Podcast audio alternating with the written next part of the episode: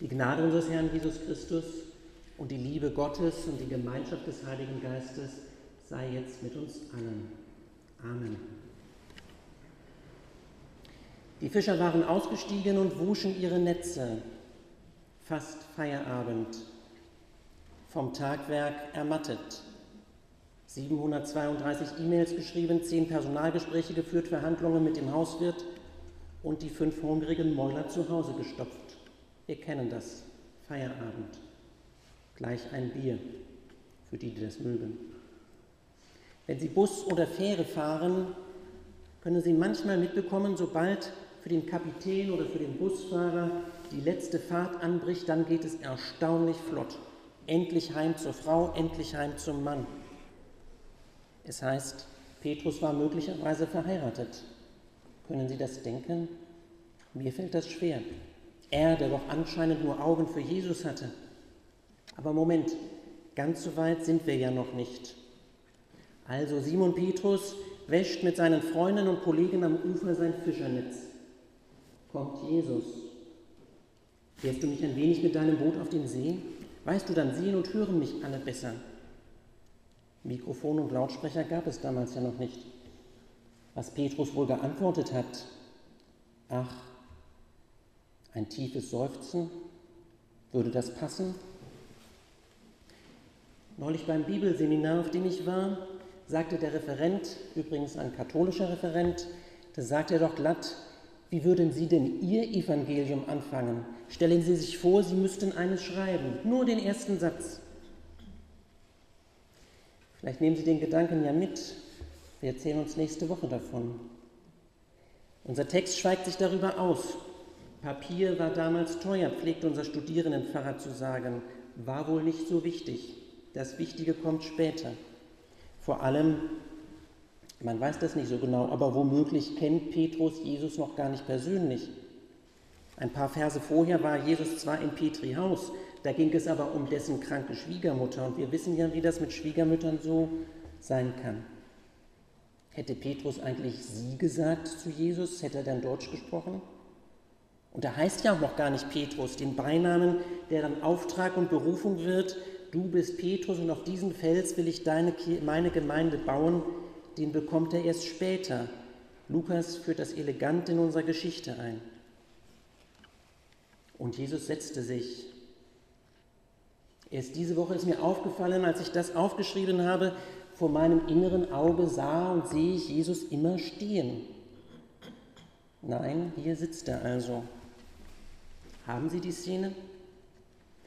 Verlegen wir sie doch vielleicht einmal an den Rhein. Der ist für uns noch ein bisschen greifbarer als der See Genezareth, den ich mit eigenen Augen noch nicht gesehen habe. Haben Sie ein Schiff vor Augen, eins, das Sie gerne mögen?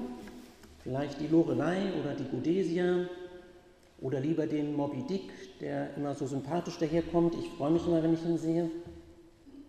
Und jetzt lassen Sie uns das Bild malen. Jesus steigt auf und sitzt dann am Oberdeck und spricht zu uns, wir am Ufer. Suchen Sie sich mal eine Stelle aus, die Sie gerne haben am Rhein. Ohne Megafon, ohne alles, also merken Sie, wie es eng wird? kein 1,50 Meter Abstand. Alle wollen ja hören. Haben Sie das? Ist es windig bei Ihnen? Und wie ist das mit den Menschen vor Ihnen? Riecht er vielleicht nach Parfum? Wie sieht der Himmel aus? Ist er verhangen oder blendet gerade die Sonne? Ich sehe schon, wie wir uns heute Nachmittag alle am Rhein wiedersehen, weil wir der Szene nachgehen. Und ich freue mich darauf.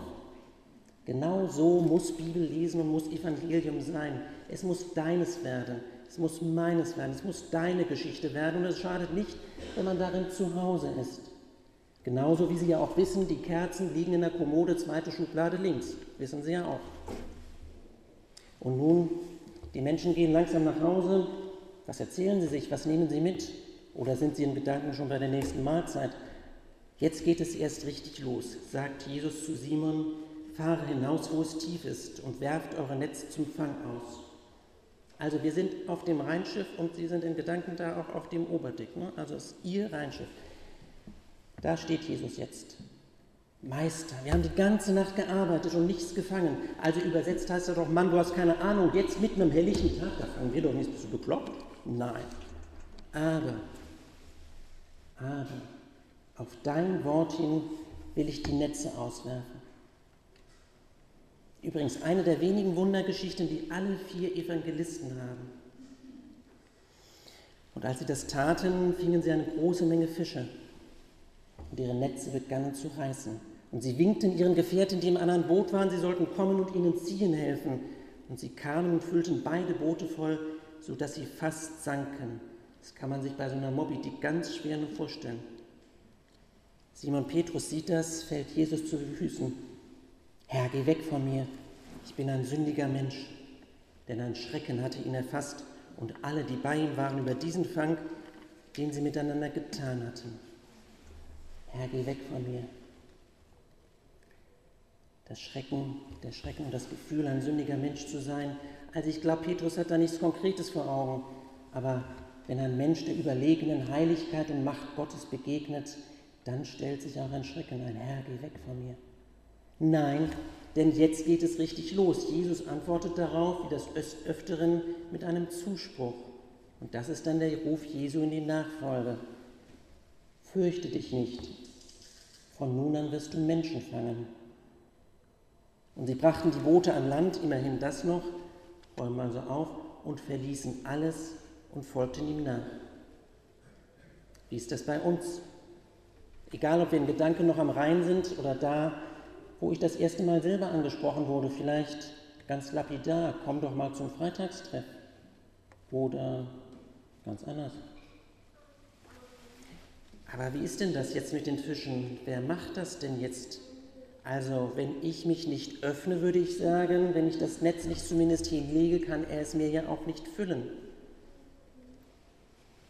Also, wenn ich von mir erzählen darf, ich fühle mich da als blutiger Anfänger, aber es ist unglaublich, was passiert, wenn ich den Tag mit Gott gestalte. Und ich merke, es ist ganz verrückt. Es geht mir besser und es passieren andere Dinge, wenn ich morgens ordentlich gebetet habe. Martin Luther sagt ja auch, wenn du viel Arbeit hast, nein, dann musst du nicht schnell zur Arbeit, sondern dann musst du erst mal viel beten.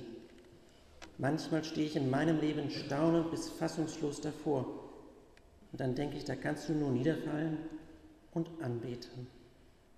Also in diesen Erlebnisraum, diesen Erlebnisraum, da müssen wir hinein. Wobei müssen relativ ist. Sie sind frei. Gott möchte keine Marionetten. Er wünscht sich, dass wir in Freiheit seiner Einladung folgen, wie im Gleichnis von der königlichen Hochzeit. Aber er macht, er füllt das Netz. Erinnern wir uns an die alttestamentliche Lesung. Abraham, das sind die ersten Sätze in der Bibel nach der Urgeschichte. Heißt, das ist richtig wichtig. So verstehen sich die Israeliten.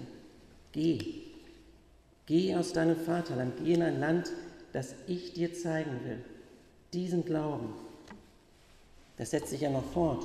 Etwas später, dann heißt er schon nicht mehr Abraham, sondern Abraham als neuer, als berufener Name sozusagen. Alte Leute mit seiner Frau Sarah, in denen ist kein Leben mehr.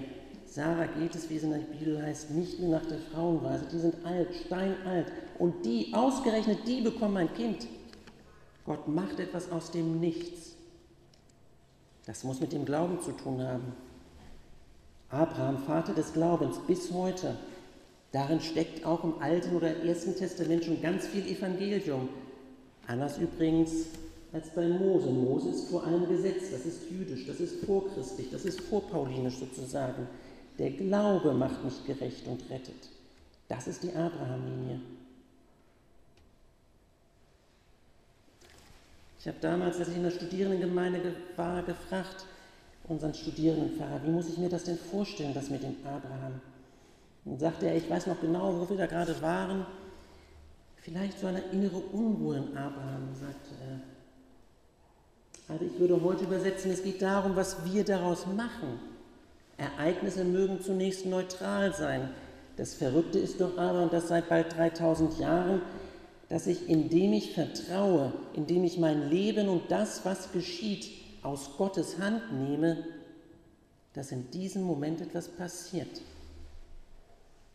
Woher das kommt? Nein, das können Sie nicht beweisen. Das ist aber auch nicht nichts. Genau wie bei dem auferstandenen Christus. Er lässt sie nicht halten. Plötzlich ist er wieder weg. In Emmaus. Manchmal erkennen ihn die Leute nicht.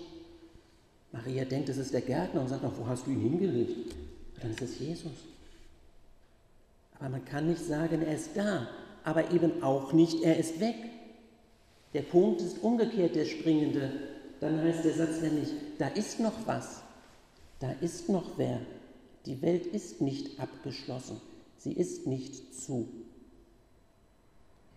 Ich habe Ihnen noch einen zweiten Fischfang mitgebracht, wenn Sie denn noch können und mögen.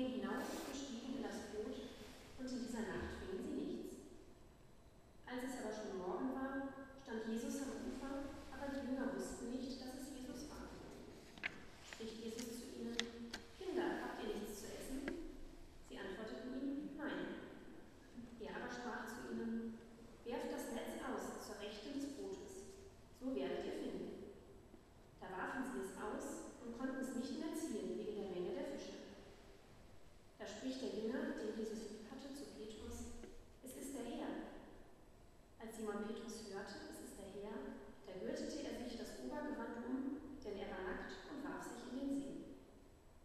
Die anderen Jünger aber kamen mit dem Boot, denn sie waren nicht fern vom Land, nur etwa 200 Ellen, und zogen das Netz mit den Fischen. Als sie nun an Land stiegen, sahen sie ein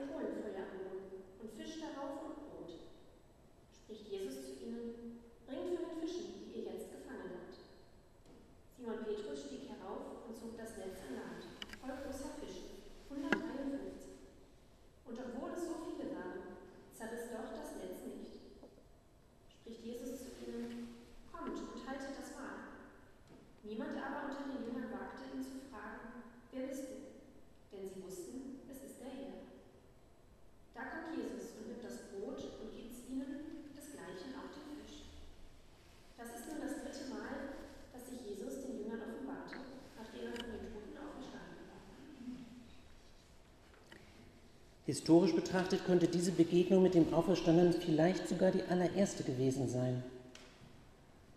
Wenn Sie jetzt denken und nachgezählt haben, 153 Fische, das ist ja so viel dann doch nicht, dass ein Schiff und ein Boot fast sinkt. Das ist natürlich symbolisch gemeint. 153 kann man viel zu sagen, also zum Beispiel 12 mal 12 plus 3 mal 3, also 12 zum Quadrat plus 3 zum Quadrat. Und in beiden Zahlen steckt die 3, die Zahl des Himmels und die vier, alle vier Himmelsrichtungen. Also das sind Zahlen der Vollkommenheit. Das macht den Fang aus. Das ist der Fischfang, den nicht ich mache. Den mache ich im doppelten Sinne nicht. Erstens sagt Jesus, wirft das Netz aus und füllt es mir. Und zweitens, wenn ich mit den Brüdern und den Schwestern an Land komme, haben Sie das mitbekommen, da sind schon Fische da. Das Netz ist ja noch im Wasser. Da sind schon Fische da. Da sahen sie ein Kohlenfeuer und Fische darauf und Brot. Spricht Jesus zu ihnen, bringt von den Fischen, die ihr jetzt gefangen habt. Wir legen also zusammen, und das muss auch so sein, Gott und wir. Das, was er schon bereitet hat, das ist da und das, was auch er, was er in unser Netz gegeben hat. Ich bin ganz fest davon überzeugt, diesen Punkt kann man nur unterschätzen. Ich merke das auch in meinem Alltag. Ich mache, ich tue, ich schaffe, hubere und werfe mein Netz aus, lege meinen Fang ihm hin und dann legt er seinen Teil dazu. Die Glaubensaussage heißt, der tot war, ist lebendig. Denken wir an Lazarus, auch Johannes. Also Lazarus steht auch bei Johannes. Nach vier Tagen wurde er aufgeweckt. Nach vier Tagen spricht Martha zu Jesus, Herr, er stinkt schon. Er stinkt, nimm den Stein doch nicht, bist du Also lass das doch sein, er stinkt. Habe ich dir nicht gesagt, wenn du glaubst, wirst du die Herrlichkeit Gottes sehen? Ja, das stimmt schon. Wenn du glaubst, wirst du die Herrlichkeit Gottes sehen. Solche Stellen, finde ich, muss man auswendig können. Dann sind sie nämlich immer da. Auch wenn mein Smartphone in der Ecke liegt oder ich es vergessen habe, wenn mein Augenlicht erloschen ist und ich vielleicht ganz einsam allein irgendwo im Krankenbett liege. Glaube ist der stramme Entschluss, ich will das jetzt so glauben. Ein strammer Entschluss. Ich will das glauben. Ja. Und wenn das mit dem Glauben vielleicht ein bisschen kompliziert ist, noch einmal den sattsam bekannten Vergleich. Das ist wie in der Liebe. Ich glaube das jetzt, verdammt. Das ist meine Frau, das ist mein Mann. Ich nehme ihn aus Gottes Hand und Gott macht etwas daraus. Ich selber, ich allein, ich kann das doch gar nicht. Er macht. Geh. Geh aus deinem Vaterland, geh aus deinem Mutterland in ein Leben, in einen Beruf, in eine Beziehung, in eine Stadt, die ich dir zeigen will. Geh. Hab die Huspe, hab den Mut, den kühnen Entschluss zuzugreifen und sag, dieses Stellenangebot, das ist jetzt vom Herrn, ich glaube ihm das. Ich nehme es in die Hand und gestalte und ich weiß, du bist dabei, Herr. Mir kann gar nichts passieren. Wenn ich in einer Jugendlaune mich betrunken habe und irgendwo gelandet bin, dazu ist ja übrigens auch die Klausel im bürgerlichen Gesetzbuch, Sie können Ihre Ehe 24 Stunden lang annullieren, wenn Sie betrunken waren, so weiß ich doch, du Herr bist da auch und stehst wie im Gleichnis von den ungleichen Söhnen, stehst mit deinem geöffneten, weit geöffneten Vaterarmen da. Der Tisch ist bereitet, da liegen schon Fische da. Wir sind eingeladen zum königlichen Mahl, zur königlichen Hochzeit. Und das Erste, was kommt, ist die Einladung. Die Einladung. Da kommt nicht zuerst eine Regel, du musst dies und jenes. Da kommt auch nicht zuerst das Gebot der Nächstenliebe. Zuerst kommt eine Einladung. Und das sollte auch, würde ich denken, das Erste sein, dass wir weiter sagen, wenn wir auf die Straßen gehen und einladen. Du bist geliebt. Gott der Herr will dich und er braucht dich. Ist das nicht herrlich? Ist das nicht ein spannendes Abenteuer? Das Abenteuer unseres Lebens? Abwarten, gespannt sein, was herauskommt. Der Herr ist dabei. Was macht er draus? Was macht er draus, wenn ich jetzt diesen Fisch aus dem Netz da hinlege? Welchen legt er dazu? Noch einmal Lukas, fürchte dich nicht, von nun an wirst du Menschen fangen. Und sie brachten die Boote ans Land und verließen alles, alles, und folgten ihm nach. Und was tust du? Wohin ruft er dich? Ruft er dich? Oder können wir es bloß nicht hören, weil es so laut ist in unserem Leben, so laut ist in unserer Welt? Ist ja wegen Corona ein bisschen leiser geworden, ist vielleicht gar nicht verkehrt. Gebe Gott, dass wir finden, wo unser Platz ist, wo mein Platz ist, wo ihr Platz ist, dass wir zusammen den Platz finden, jeder für sich. Und gebe Gott, dass wir es aus seiner Hand nehmen. Gott füllt mir das Netz, wenn ich es denn auswerfe. Ich hebe meine Augen auf zu den Bergen. Das hören wir gleich von unserer wunderbaren kleinen Chorauswahl. Das ist aus dem Psalm.